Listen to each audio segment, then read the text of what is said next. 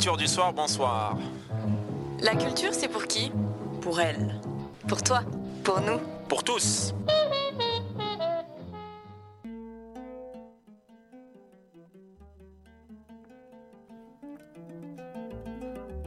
Culture du soir, bonsoir.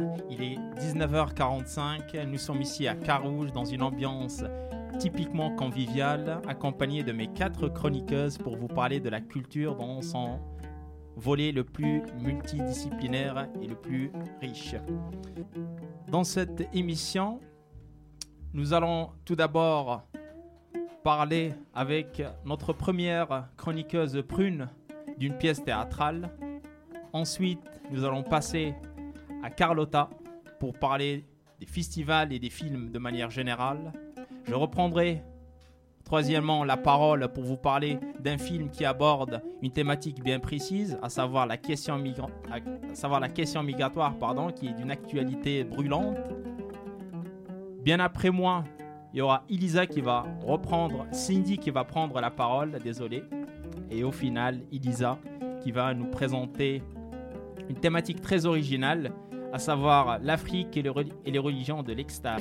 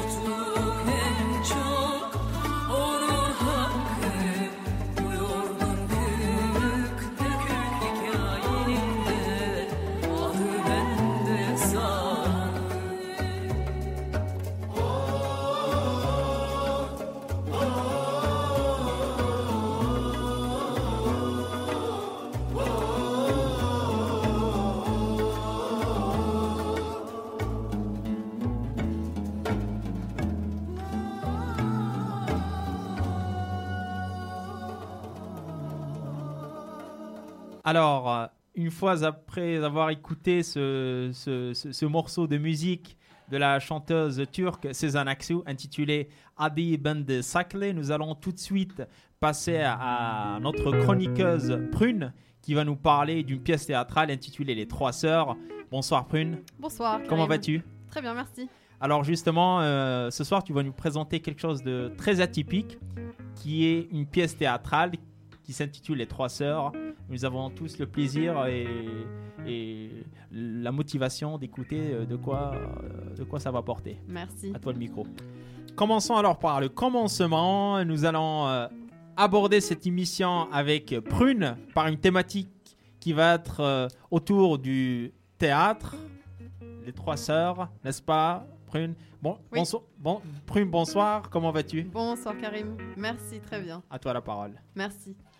Voilà, pour euh, sa saison 2018-2019, la Comédie de Genève propose une formule deux fois trois sœurs. Non pas que les trois sœurs deviennent six, mais parce que la pièce de Tchekhov, Les Trois Sœurs, est jouée deux fois cette année par deux troupes différentes. Une version brésilienne de Christiane Jataï, présentée cet automne au mois de novembre, et une version russe de Timofei Kouliabine, qui sera jouée du 17 au 28 janvier au Théâtre du Loup. Denis Maillefer, qui est co-directeur de la Comédie de Genève avec Natacha Kouchoumov, a accepté de répondre à quelques questions sur ces deux représentations de Tchekhov, notamment la version russe du mois de janvier. Pourquoi deux fois le même texte, la même saison? Oh, ce qui nous intéresse avec Natacha de manière générale, c'est euh, le regard que portent les metteurs en scène ou les metteuses en scène sur, euh, sur les textes ou sur les idées ou sur les thèmes. Puis là, il se trouve que c'était en fait deux spectacles qu'on aimait vraiment beaucoup et qui ont pour base les deux, les trois sœurs en effet de, de mais dans des versions euh, complètement différentes. Bon, d'abord parce que Christiane Jataï a restructuré, ou a réécrit même on peut dire le texte à partir de Tchekhov, et que Timofey Kouliabine fait une version à peu près intégrale à, ma, connaissance, euh, ou très très peu de coupes en tout cas, mais qui est très particulière pour d'autres raisons. Mais euh, même si ça avait été deux metteurs en scène qui vers- simplement deux versions euh, ou deux, visions plutôt du texte, ça nous aurait intéressé aussi si on avait trouvé les spectacles intéressants, puisque c'est justement la confrontation des regards ou qu'est-ce que nous font d'abord comme metteurs en scène puis aux spectateurs, qu'est-ce que nous font les histoires qu'on raconte. Au fond, c'est aussi pour sortir de cette très vieille tradition ou très vieille euh, idée qu'on aurait du théâtre qui serait euh, un texte au centre de tout et puis un metteur en scène qui fait à peu près ce que l'auteur voulait dire, euh, qu'on ne sait jamais très bien ce que c'est d'ailleurs. Oui. Mais euh, nous, ce qui nous intéresse, comme d'autres, c'est comment on empoigne tout ça, comment on empoigne cette matière ou ce matériau ou ce texte, et comment on, on le fait résonner euh, aujourd'hui, résonner peut-être dans tous les sens du terme d'ailleurs, comment, comment on l'entend aujourd'hui?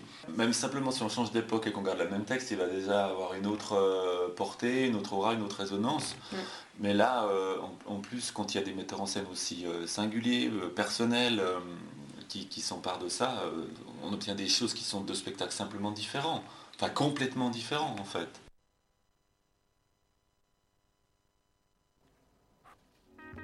Effectivement, c'est deux versions bien différentes des trois sœurs que l'on peut voir à la comédie.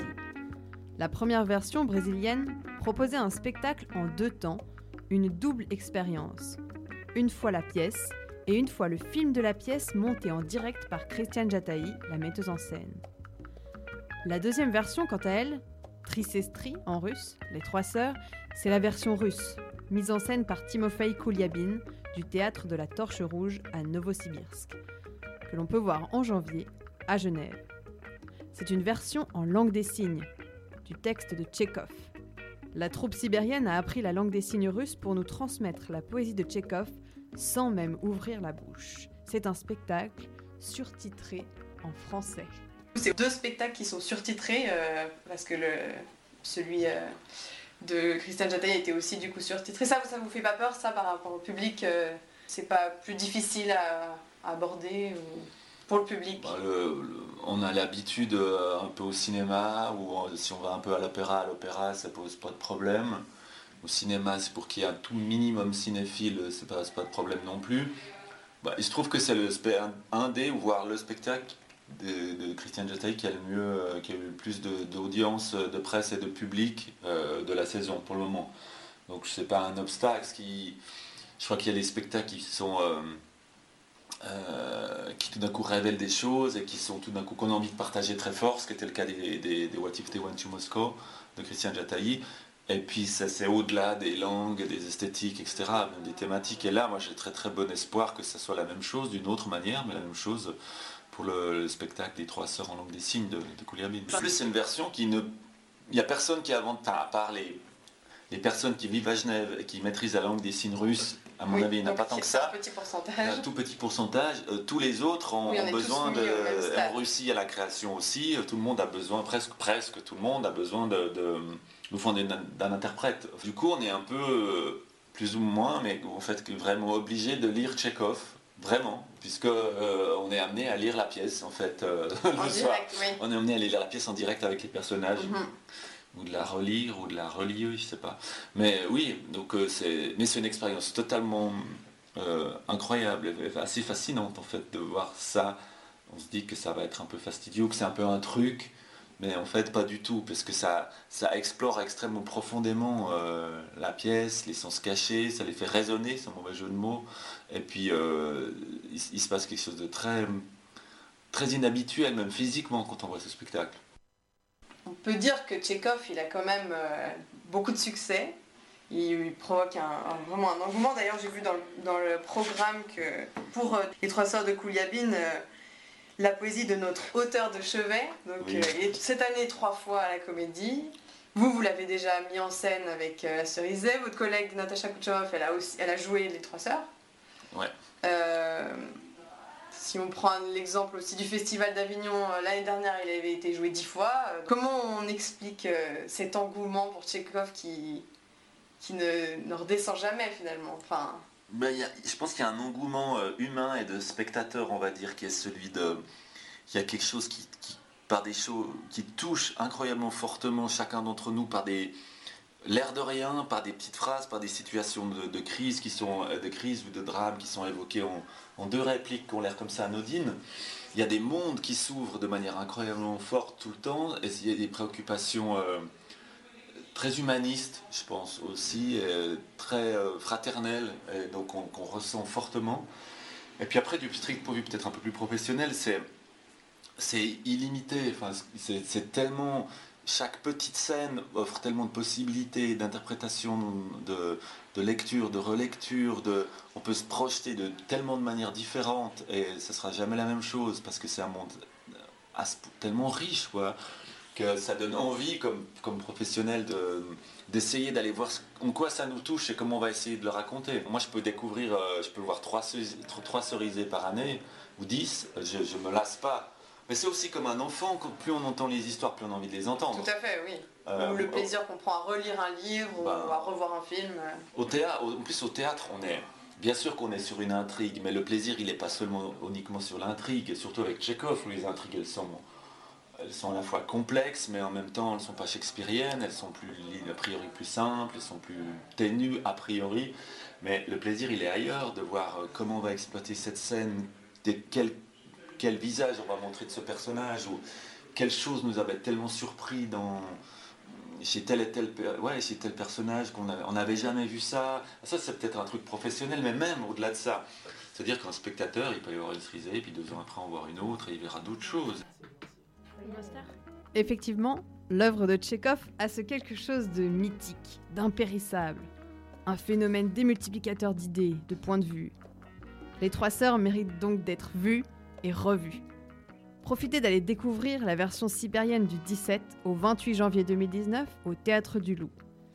Et parce que la culture, c'est pour tous, sachez que même les petits porte-monnaies ont leur date, avec la formule samedi à tout prix, à tarif libre, de 2 francs à 50 francs. C'est le 26 janvier à 17h, cette formule spéciale.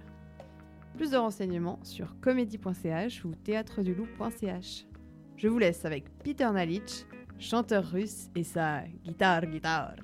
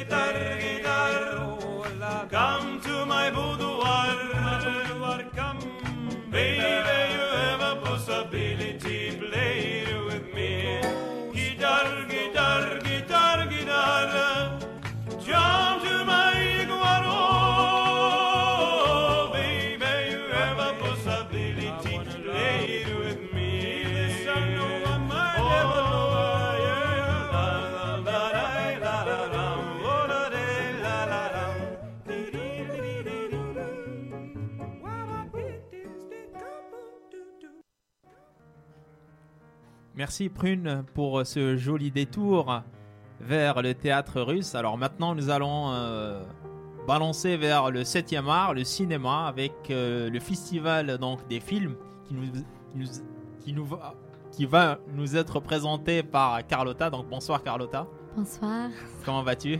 Très bien, merci.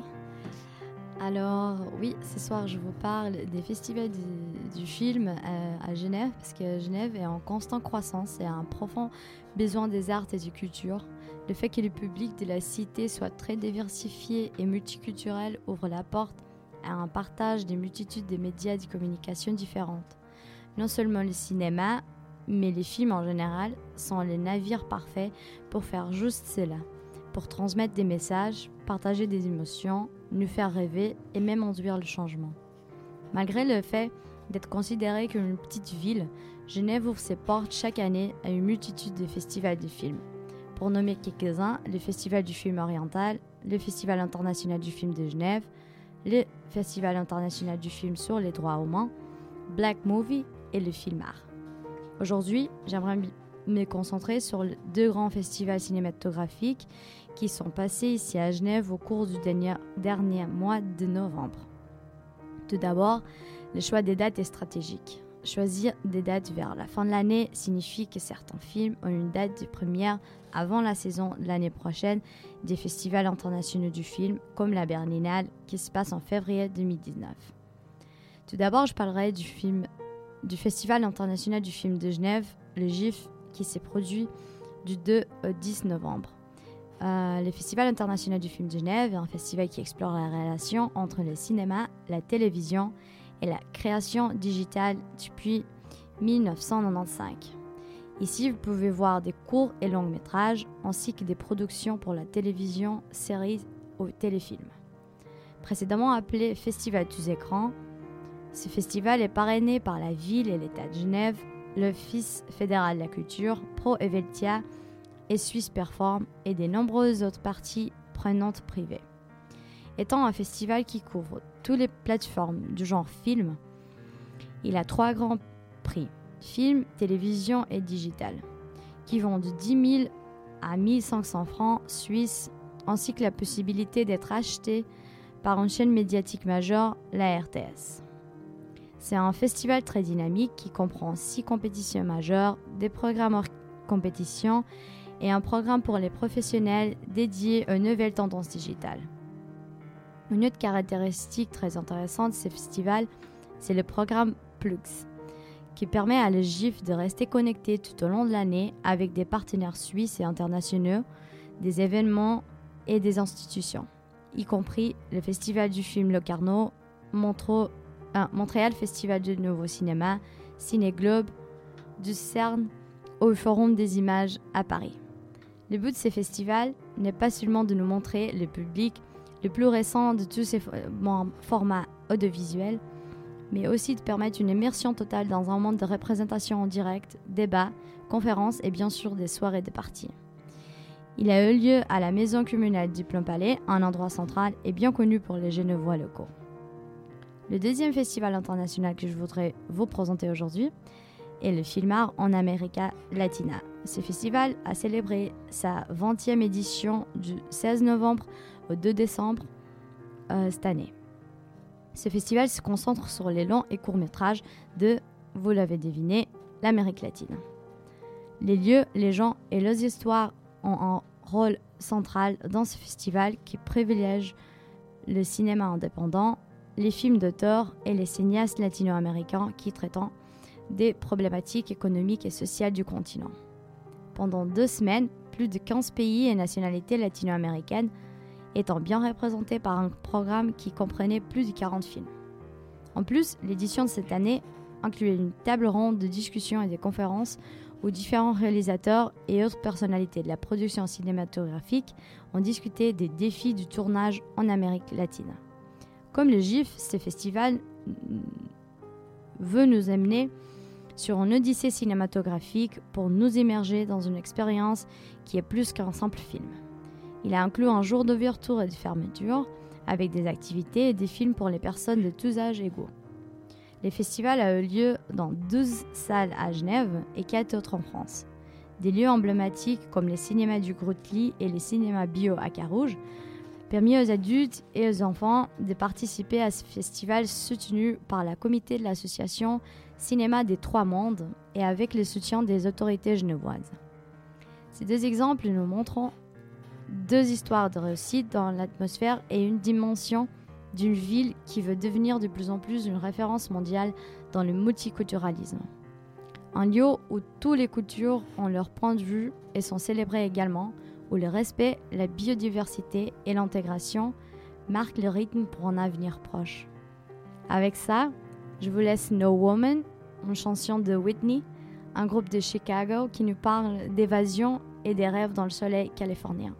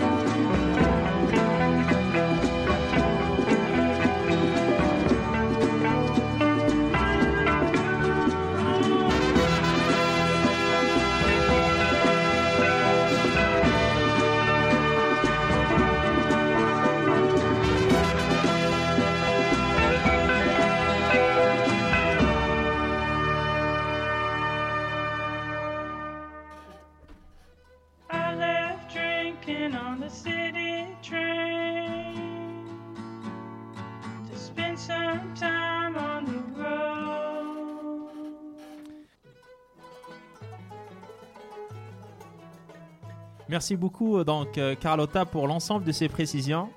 C'est très aimable. Alors nous allons rester toujours dans le 7e art, nous allons rester dans les films. Euh, Moi-même je vais vous présenter un film qui va aborder une thématique bien spécifique, c'est la thématique liée à la question migratoire, une question qui est d'une actualité brûlante de nos jours. Mais bien avant cela, j'aimerais d'abord introduire cette, ce joli morceau qui, qui est en tapis en hommage à un grand musicien qui s'appelle euh, Mohamed Fergani, qui est mort il y a deux ans. Et donc voilà, j'ai choisi de rendre hommage à un grand musicien de la musique andalouse. Revenons donc à ma thématique, le film de Strange Daughter de Stéphane Lacante, qui a été projeté euh, au Graduated Institute le 28 novembre en partenariat avec euh, l'IOM, International Org- Organization of Migrants, euh, présidé en, compagnie même du président de, de la dite euh, organisation. C'est un film euh, très très intéressant. Sur le plan technique, il est de 106 minutes et il a été choisi pour inaugurer la troisième édition du Global Migration Film Festival de l'année de, deux- de l'année de 2018. Pardon. C'est un film qui, renvoie à l'actualité, qui renvoie à la question migratoire dans la mesure où euh, les acteurs qui ont été choisis par, euh, par le réalisateur euh, sont des acteurs qui sont là pour déconstruire un ensemble de clichés. En, réalité, les deux acteurs qui ont été qui jouent ce film-là, il s'agit principalement d'une d'une fille qui s'appelle Lina, qui a 17 ans, et de Farid, un jeune musulman migrant qui, qui a 19 ans. Euh, dans ce film-là, le réalisateur déconstruit tout un ensemble de clichés et de stéréotypes que nous avons. Et pour montrer cela, pour bien montrer cela, le, le réalisateur euh, nous montre comment la petite fille Lina, qui a 17 ans, euh, qui est allemande, qui est blonde, euh, travaille comme, euh, comme femme de ménage dans une entreprise et que c'est le jeune Farid qui a 19 ans, qui est migrant, qui travaille en tant que fonctionnaire, en tant qu'employé, qui travaille assez dur, contrairement justement, on est toujours dans cette perspective qui déconstruit l'ensemble des clichés sur des gens en, disant que ces migrants-là, justement, ils viennent, ils ne travaillent pas, etc. Et donc, ce sont un fardeau plus qu'autre chose, alors qu'en réalité, dans le film, l'auteur de ce film nous essaye euh, de passer, essaye de passer le message euh, contraire. Euh, le réalisateur, encore une fois, et le, message qui est très frappant dans ce film, c'est que il nous démontre que aussi bien la fille allemande que le jeune migrant habitent dans le même quartier, partagent les mêmes soucis, partagent les mêmes problématiques, qu'elles soient liées à des questions sociales, économiques ou, autres, et donc euh, montrer comment euh, aussi bien les Européens que les migrants euh, vivent dans un même milieu et donc partagent les mêmes soucis. Et pourtant, leur attitude semble remplie de stéréotypes, notamment de la part de la jeune Lina, cette, euh, actrice qui joue euh, le, le- le rôle d'une fille euh, qui est un peu, euh, qui n'est pas très, euh, très ouverte aux autres de par son jeune âge, mais qui est aussi remplie de, clichés sur, le, sur le- les, musulmans, les migrants et surtout sur, sur Farid. Ce qui va se passer à un moment de ce film, c'est que la jeune fille qui est Lina va tomber enceinte et euh, le bébé va métamorphoser sa vie, sa vie à elle et à celle de Farid. Il y a des hostilités de part et d'autre de, de leur famille. Euh, Son père, qui, le, père de Farid, qui est alcoolique, issu de la première gé- génération, qui ne veut pas véritablement, euh, y compris sa mère, ne veulent pas de la fille. Euh, la fille elle-même, sa mère qui remplie de clichés et de stéréotypes sur sur les musulmans et sur Farid ne veut pas donner sa fille, mais finalement, le bébé va, en quelque sorte, comme je viens de le préciser, métamorphoser leur vie, va les amener à dépasser tout un ensemble de clichés et des présupposés qu'ils avaient chacun de l'autre de, de, de, de, de- la culture et, et de- du système de valeurs euh, de l'autre en réalité. La fin, c'est justement l'acceptation de l'autre et montrer que, c'est ça le message fort du réalisateur, c'est montrer que euh, l'individu, que l'on soit migrant, que l'on soit européen ou autre, nous avons tous en nous cette capacité de se dépasser. Et ce qui les fait dépasser justement, et ce qui les fait accepter l'autre, c'est la l'amour, c'est justement le bébé, c'est justement euh, un projet d'avenir. Voilà tout. Pour terminer cette chronique, j'ai décidé de mettre euh, une chanson qui, qui illustre bien, euh, non pas le film, mais la relation de la fille avec sa mère. Euh, parce qu'il est rappelé aussi que euh, la fille a vécu tous ces moments aussi bien tragiques que amoureux, parce que sa mère a décidé à un moment donné d'arrêter parce qu'on n'en pouvait plus. Et donc c'est sa fille qui était obligée de travailler en tant que femme de ménage, etc., pour aider sa mère. Et je n'ai pas trouvé une meilleure chanson euh, que d'illustrer euh, cela par la, chanson, par la célèbre chan- chanson de, de Lynn Manti qui s'intitule Ummi ya Ummi, qui veut dire Ma mère, oh ma mère, et qui rend hommage par des mots aussi tendres et si délicats à sa mère. Merci beaucoup.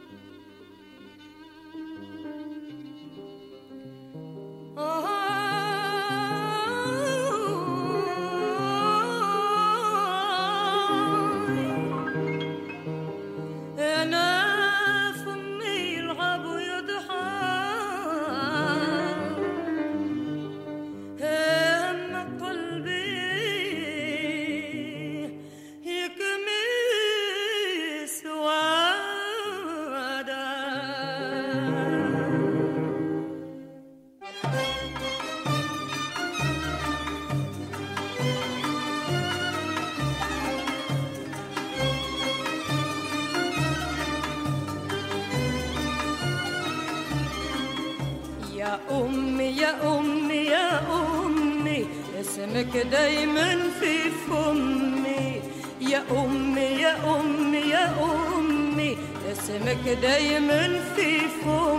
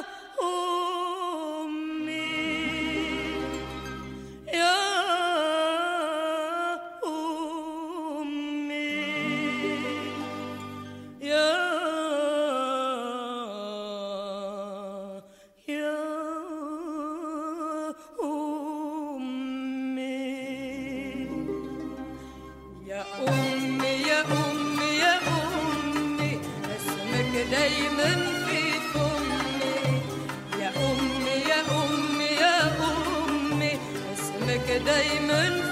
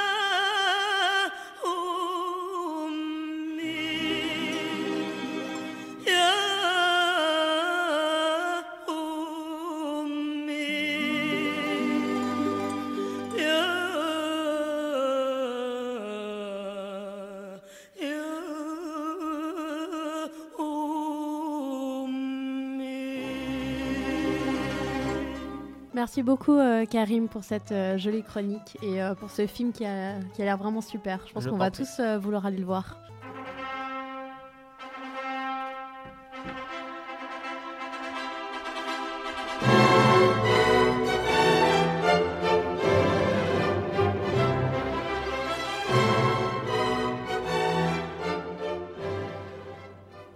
Voilà, comme vous l'avez euh, sûrement deviné, euh, Cindy va nous parler de mariage. Euh, Alors je ne sais pas si tu vas justement imaginer quelle sera la, la, fin de, de- ce jeune couple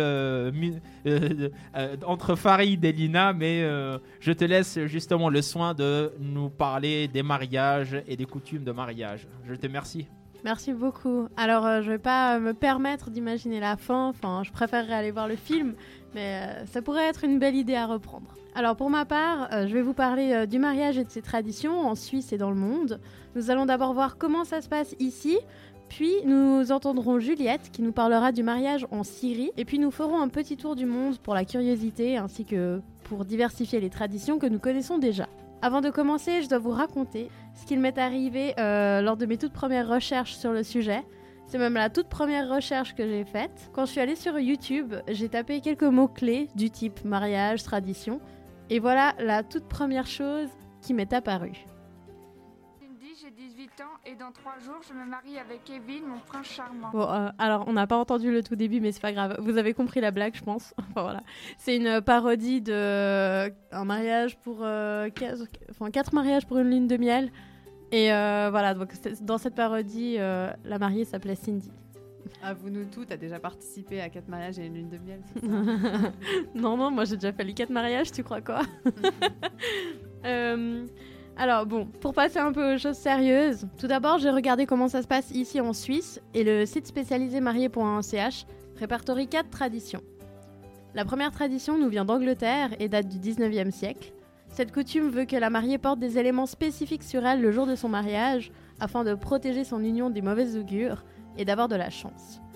Alors je vous pose la question, combien d'éléments la mariée doit-elle porter et pouvez-vous les citer? Alors, du coup, t'as dit quatre, hein, je crois, c'est juste. Ouais. Voilà. Enfin moi j'ai rien dit, mais c'est vrai que ça a Ouais. été dit avant. euh, Ouais, c'est vrai par Carlotta. Ok. Ah t'as gagné ma feuille Non, non, t'as dit, t'as tu viens dit de le dire, quatre. Tu viens de le dire. Mince, ah, je me suis grillée toute seule alors pardon. Exactement. ouais. Je me suis me rendu suis compte moi aussi grillée. que T'as dit tu avais bien, le, tu avais bien dit le nombre. Ah ouais, bah alors je voulais garder la surprise, c'est fichu. Bon bah alors t'as bien écouté, bravo. c'est Euh, quatre. Et vous avez une idée de, de ces quatre éléments? Il me semble que pour une oui. Alors moi non j'ai une idée sur les quatre, Ouais. mais je vois pas, je vois pas d'autres. C'est euh, le porte-jartel, mais je ne suis pas sûre. Je ne sais pas si c'est. Alors, lorsque tu avais partie. prononcé le chiffre de 4, je m'attendais à ce que tu les énumères également. Et Ah. que tu nous poses la question bien ensuite, mais visiblement, tu n'es pas allé jusqu'au bout. Non, en, en fait, comme t'as dit, c'est un truc anglais. Je crois que c'est l'histoire du something borrowed, something new. Ouais c'est ça.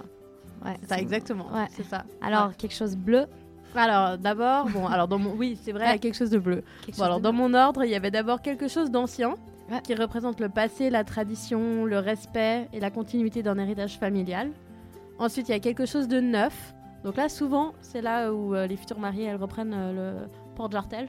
C'est souvent elles utilisent ça pour quelque chose de neuf ou la robe de mariée. Euh, donc la chose neuve, neuve, c'est pour symboliser la réussite, le succès et l'avenir du couple.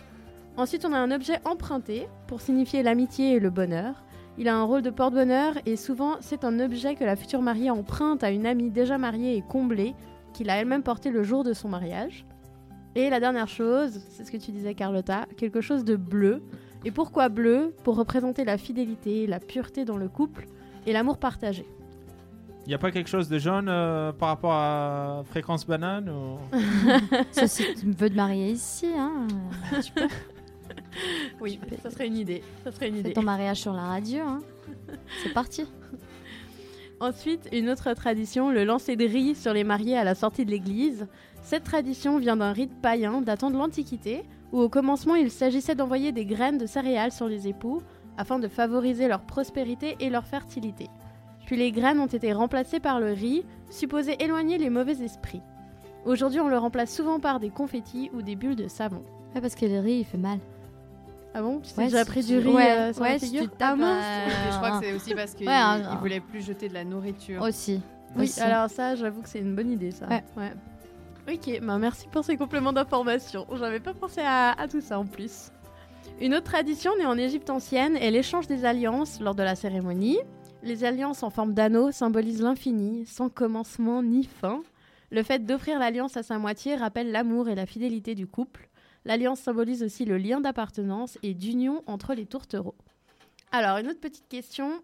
Où se porte l'alliance dans notre tradition? La main Quelle? gauche, En Suisse? Ouais, en Suisse. Ouais. Oui, à la... c'est juste à la main gauche. à l'annulaire parce que c'est le doigt de l'anneau. Exactement, à l'annulaire. Alors pourquoi exactement? C'est parce que C'est la ligne du Ah, cœur. Exactement. Ah, mais Ah vous bah connaissez tout, mais c'est magnifique, Eh oui, euh, génial. Et oui, c'est parce qu'une veine nommée vena amoris, la veine de l'amour, euh, mène directement au cœur. Voilà, c'est ça.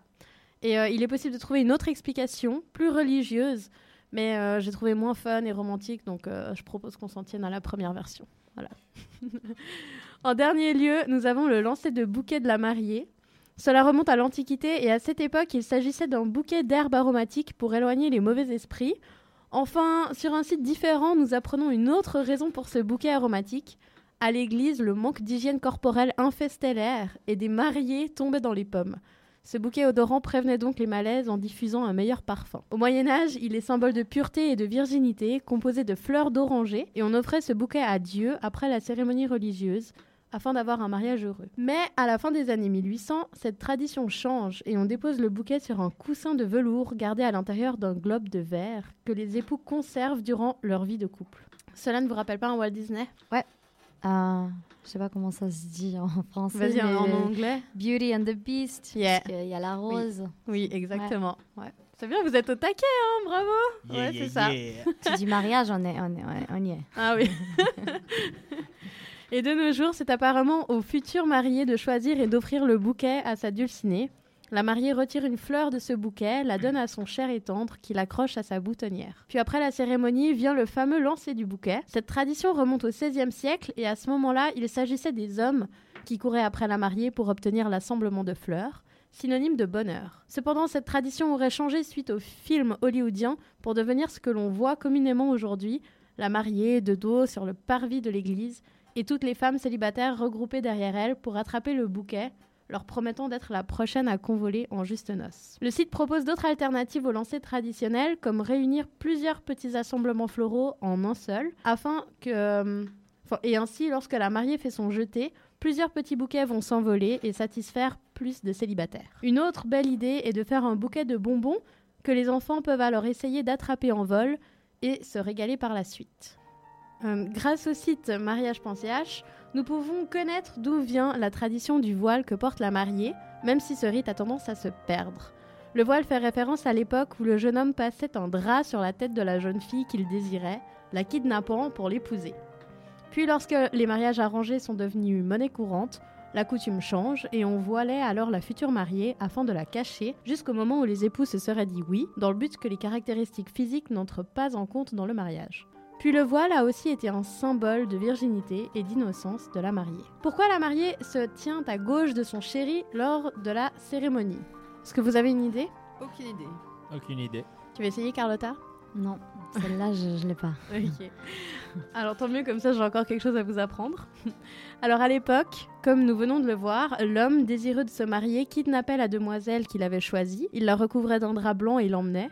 Mais la famille de la jeune femme ou des inconnus ne laissait pas faire et attaquait l'homme à coups d'épée. Et comme la majorité des gens sont droitiers, il était habituel que le jeune homme tienne la jeune fille de la main gauche et maniait l'épée de sa main droite. Voilà. Et une coutume que nous avons reprise en Suisse et qui se pratique aussi en Syrie, comme on l'entendra dans l'interview de Juliette, est la haie d'honneur. Des collègues de travail ou des coéquipiers font une haie d'honneur à la sortie de l'église ou du bureau d'état civil, puis les mariés passent à travers un tunnel fait d'objets représentant le hobby de la mariée ou du marié. Cette haie symbolise le fait que les époux sont capables de surmonter ensemble tous les obstacles du mariage. Alors j'ai demandé à euh, Amanda une interview sur le mariage et ses traditions, mais pour elle, c'était vite réglé. Pour moi, un mariage, c'est champagne, caviar ou rien, merde. On n'est pas des chiens. Voilà. Alors en Bim. Heureusement, j'ai trouvé une réponse un peu plus complète, intéressante et polie grâce à Juliette, qui va nous parler des coutumes syriennes autour du mariage, et plus précisément euh, de comment cela se déroule à Damas, où elle est originaire. Je vous propose d'écouter et de découvrir les éléments communs ou différents entre les cérémonies à Damas ou en Suisse. Euh, deux traditions ou plus que vous faites avant la cérémonie de mariage religieux En fait, il y a le imam qui vient à la maison et euh, qui fait marier les deux personnes en question. Et à partir de là, ces deux personnes euh, deviennent fiancées. Par l'accord des parents, le mariage, enfin le, le fiançailles est, est réalisé. Et tu m'as dit que c'est seulement un à deux ans après que là il y a la fête et que ça, ça équivaut un peu à notre euh, mariage civil et c'est là qu'après on les dit mariés, c'est ça? Oui, exact. Et à partir du mariage civil, on fait une grande fête. Alors comment est-ce que se déroule cette fête? Ça se passe comment? La fête, déjà, c'est sur une soirée, c'est euh, une journée, enfin, de par exemple 7 heures de- de- du soir jusqu'à minuit. Et euh, en fait, la femme, elle s'habille avec une grande robe blanche et euh, l'homme en costard cravate. Et du coup, chez nous, en fait, c'est séparé. Les, les femmes font leur fête et les hommes, à part aussi, font leur fête. Il n'y a pas de mélange. Et euh, c'est l'homme qui rentre dans la salle des femmes pour voir la mariée et danser avec elle et tout. Et tu m'as dit il y a le papa aussi des fois qui peut aussi euh, rentrer dans la salle des femmes. Oui, exact. Juste avant que l'homme rentre dans la salle des femmes, en fait, ils font une petite euh, chorégraphie où il y a euh, un groupe d'hommes habillés en habits traditionnels, en fait, chez nous, avec des tambours et, des instruments. Ils font habiller le marié et du coup, ils l'accueillent comme ça en, disant des chants qui ont une signification pour le mariage et la vie de mariée future. Genre c'est des chants qui disent euh, on vous souhaite plein de bonheur. Voilà, et c'est assez euh, marrant en fait ce qu'ils disent. C'est Ok. avec un ton humoristique. Et c'est que le marié qui est accueilli comme ça. Parfois, la, la mariée, elle est avec eux aussi. Tu m'as dit que la couleur de la robe de la mariée, elle est blanche. Oui, exact. Et euh, est-ce qu'elle doit changer de tenue pendant la fête? Non, elle change pas de tenue. Est-ce que vous, vous avez aussi des éléments porte-bonheur pendant la, la fête? Non, pas particulièrement. Ok. Est-ce qu'il y a des traditions après la cérémonie religieuse ou après la fête? Les deux mariés, en fait, soit ils partent directement en voyage de noces ou après quelques temps. Mais chez nous, c'est important ouais, que les mariés, on leur accorde euh, leur temps pour eux. On les dérange pas. Et en général, c'est combien de temps? Trois jours. Après, s'ils vont en voyage de noces, c'est plus long. Minimum trois jours. ouais. Ok. Il paraît que le lancer de bouquets se fait dans de multiples cultures et religions. Du coup, je me demandais si c'était aussi le cas euh, à Damas. Oui, dans certaines familles, oui, ça se fait. Chez nous, oui, ça se fait. Et tu m'as dit c'est pareil, euh, la mariée elle se met aussi de dos. Et que ça a une signification, en fait. Que celle qui reçoit le bouquet, c'est euh, la prochaine mariée. Ah bah comme pour nous. Merci beaucoup. Plaisir. Voilà, alors euh, bah, je remercie encore Juliette euh, d'avoir participé à cette interview. Et en continuant notre tour du monde et des coutumes liées au mariage, Nous apprenons qu'en Turquie et en Grèce, la mariée écrit les noms de ses copines célibataires sur les semelles de ses chaussures de mariage, puis à la fin de la soirée, après avoir bien dansé, les femmes dont les noms se sont effacés seront les suivantes à se marier. Il y a un pays où les femmes d'un peuple se mettent à pleurer avant le mariage. Cela commence par la mariée un mois avant la cérémonie, qui doit verser des larmes une heure par jour, tous les jours. Dix jours plus tard, sa mère la rejoint. Encore dix jours après, la grand-mère participe. Les pleurs des femmes forment une sorte de chant symbolique de nostalgie et de joie. De quel pays s'agit-il? Est-ce que vous avez une idée? Non. Ok. Alors, euh, il s'agit du peuple euh, Tujia en Chine. J'allais le dire. Ouais, on, on peut que te ça. croire, on va te dire. hein. Ouais. Voilà. Au Niger, chaque année, lorsque la, raison des, euh, pardon, lorsque la saison des pluies est terminée, les tribus nomades Wodabe se réunissent pour célébrer un rituel nuptial. Les hommes revêtent des, co- des costumes élaborés, se maquillent, dansent et chantent afin d'attirer l'attention des jeunes femmes, prêtes pour le grand jour. Lorsque la performance artistique des hommes est terminée, les femmes choisissent leur élu. Au Danemark, on perce un trou dans la chaussette droite du marié afin qu'il ne soit plus attirant pour les autres femmes. Cela dit, ce jour-là, tout le monde s'embrasse sur la bouche.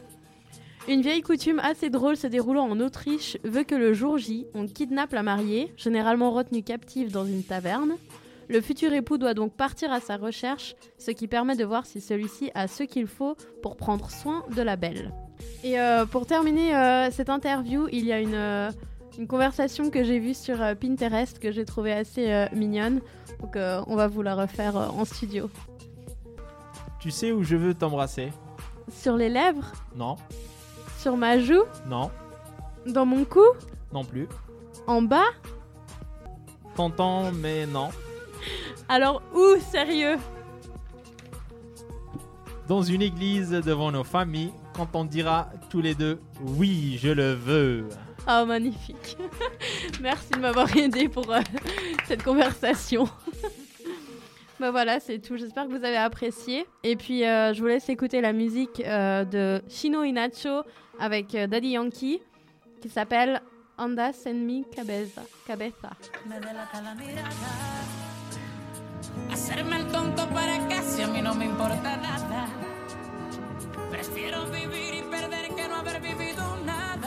Si te vas, quedaré en un dolor que jamás conocí. Como arena en el viento,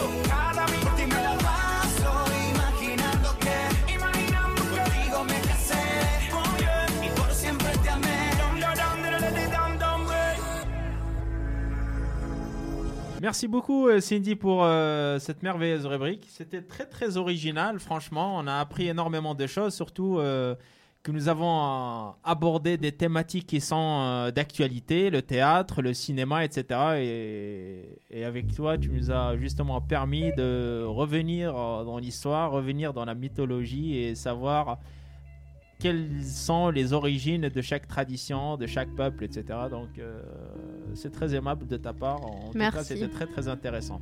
Alors, la dernière rubrique, nous allons la faire avec euh, notre chroniqueuse Elisa, qui nous lance un très, un très, très grand sourire. Elisa va nous parler justement des religions de l'extase en Afrique, accompagnée de ce euh, joli tapis. Donc, Elisa, euh, à toi la parole. Merci Karim. Alors moi j'avais envie de vous parler d'une exposition temporaire qui a lieu en ce moment au MEG, donc le musée d'ethnographie de Genève. Une exposition dont on voit les affiches un peu partout à Genève et qui s'intitule Afrique, les religions de l'extase. Alors je me suis dit que ce serait plus sympathique de laisser quelqu'un qui connaît l'exposition de l'intérieur pour nous en parler. Et puis finalement, qui de plus compétent pour euh, répondre à mes interrogations qu'une personne dont le travail est justement de rendre le contenu de cette exposition accessible aux enfants Alors je vous propose qu'on écoute Nora Berriou, qui est médiatrice culturelle en charge des jeunes publics et des personnes en situation de handicap au MEG. Nora, alors est-ce que vous pouvez nous dire qu'est-ce que c'est finalement un musée d'ethnographie? Tout simplement, l'ethnographie, comme je l'explique aux enfants, ça va être ethno, les cultures, graphie, l'écriture, c'est un peu la science des cultures. La science des cultures aux quatre coins du monde ou euh, dans son quartier. L'exposition temporaire s'appelle Afrique, les religions de l'extase, mais l'extase, ça veut dire quoi? Alors l'extase, c'est un peu le fil rouge qui a été retenu pour cette exposition. Aborder euh, toutes les religions en Afrique était impossible et bien trop vaste. Donc on a retenu notamment ce thème, ce fil rouge de l'extase qui est la connexion avec quelque chose de supérieur, rentrer dans un état de conscience modifié. Et on va le retrouver, cet état, sous différentes formes, que ce soit la transe, auquel on peut accéder par la musique, par le chant, ou encore euh, la méditation. Mais c'est cette idée de se connecter avec quelque chose de, de supérieur à soi. Très forte dimension spirituelle qu'on retrouve dans toutes les religions. Comment est-ce qu'on construit une exposition et puis celle-ci en particulier, d'où est-ce qu'elle vient? Alors, cette exposition, elle euh, s'inscrit dans un cycle d'exposition du Nouveau Meg qui était consacré à. Chaque exposition était consacrée à un continent. Et pour le continent, le commissaire d'exposition et directeur du Meg, euh, Boris Wastio, a retenu ce sujet des religions et ce fil rouge de l'extase pour pouvoir aborder différentes cultures africaines. Mais alors, comment est-ce qu'on fait pour être représentatif de tout un continent?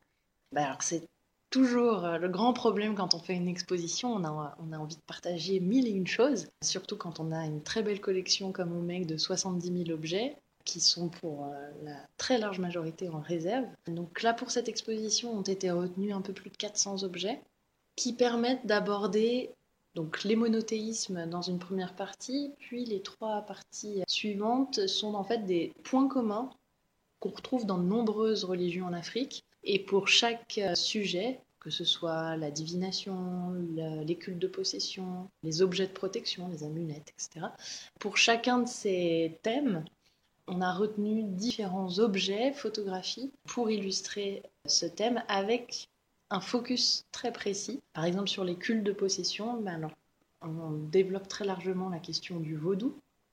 On l'aborde à la fois à partir de nos collections, les collections du MEG, mais aussi des photos, des vidéos qui permettent justement de reconnecter avec cette expérience de la religion qui a souvent été oubliée dans les études ethnographiques. On s'est trop souvent focalisé sur les objets en oubliant un peu l'expérience des croyants. Et là, c'est ce qui permet d'être réabordé à travers cette exposition. Quels seraient les conseils que vous pourriez donner à quelqu'un qui décide de venir visiter cette exposition pour vraiment réussir à l'appréhender? Alors, ben, c'est déjà de faire ce qu'on a envie de faire, en fait. Donc, si on a envie de tout lire Bah, déjà bon courage parce qu'il y aura beaucoup de choses. Je vous conseille de, prendre du temps et voire de revenir plusieurs fois. Mais si vous n'avez pas envie de tout lire, vous pouvez aussi bah, plonger dans cette expérience qu'on a essayé de susciter à travers cette exposition. Donc, la découverte par le regard de tous ces objets, mais aussi de plonger dans ces photographies incroyables, dont certaines ont été commandées pour l'exposition, tout comme les vidéos. C'est l'artiste Théo Echetou qui a été invité pour cette exposition et à qui on a donné carte blanche sur certaines installations vidéo qui ponctuent comme ça les différentes parties de l'exposition et qui, euh, et pour certaines, qui sont vraiment des expériences à vivre, qui reconnectent justement avec, euh, avec cette expérience. Parce que c'est quelque chose de fondamental justement pour entrer dans cet état de conscience modifié que, que peut être la transe, l'extase. Ça passe entre autres par une, une hyperstimulation de tous les sens, notamment par euh, le visuel, mais aussi les, les danses, les chants, et ça peut même être quelque chose de physique via toutes les percussions qu'on va retrouver dans, dans, différentes pratiques religieuses à travers l'Afrique. D'accord, donc rentrer dans l'exposition, pas avoir peur d'être surstimulé et mmh. ne pas rater euh, les fameuses vidéos. Ah oui, vraiment, là, c'est... Là, ce serait ce que je vous... personnellement ce que je vous recommande le plus. Il y a beaucoup à découvrir dans cette exposition. Quitte à revenir du coup plusieurs fois. Quitte à revenir plusieurs fois, mais sinon, voilà, si vous avez envie de vous laisser porter par une vidéo en particulier, bah, vivez-la à fond, ne vous mettez pas la pression à vouloir tout lire, tout voir. Et cette exposition, vous diriez qu'elle s'adresse à quel public? Et puis, est-ce qu'il y a certaines euh, visites que vous pourriez recommander, euh, visites guidées? Alors, tout à fait, bah, cette exposition, bah, comme euh, tout musée public, elle se doit de s'adresser à tous les publics. Alors, on, on a toute une offre de visites guidées, que ce soit pour les adultes, mais aussi pour les familles, aussi pour les personnes en situation de handicap. On a notamment développé des ateliers visites qui stimulent justement tous les sens autres que la vue. Donc tout le monde, voyant, malvoyant, se couvre les yeux pour explorer cette visite avant de passer en atelier. Et comme tous les musées municipaux, les expositions temporaires sont payantes mais gratuites le premier dimanche du mois. Pour le dernier premier dimanche du mois, ce sera celui du dimanche 6 janvier 2019, et qui sera aussi le dernier jour d'exposition. Donc les visites seront gratuites. Euh, après, toute la programmation bah, se retrouve en ligne et sur l'agenda magazine Totem. Et puis, en dehors de cette programmation, euh, on peut toujours venir visiter l'exposition en famille, notamment avec le carnet découvert qui permet d'entrer de façon plus ludique dans cette exposition. Voilà, donc euh, c'était l'interview de Nora. Afrique, les religions de l'extase, à découvrir jusqu'au 6 janvier 2019, tout seul, entre amis ou en famille. Donc vous faites comme vous le sentez, mais préparez-vous à plonger dans une atmosphère de mysticisme et à découvrir la ferveur des croyants. Je vous propose maintenant qu'on écoute un morceau de Laïe Grosse qui s'appelle Viene Digni.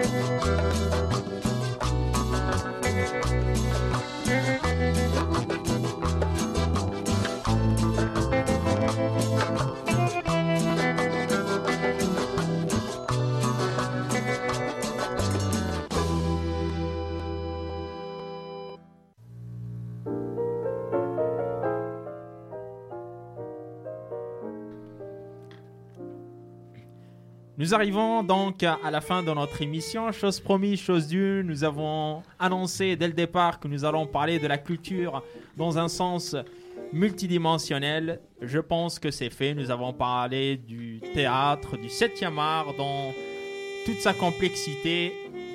Nous avons abordé la question des coutumes et des mariages. Et enfin, nous avons conclu avec la rubrique d'Ilisa. d'Elisa, pardon. C'est la fin de soirée, on est fatigué. qui nous a justement parlé de religion et d'Afrique, etc. Merci de nous avoir écoutés, merci d'avoir été patient avec nous, en espérant de vous revoir la semaine prochaine, au même jour, à la même heure. Ici Culture du soir, bonsoir. Nous vous souhaitons une très très bonne soirée. Merci beaucoup. Merci à tous. Bonne nuit. Bonne soirée. Merci beaucoup.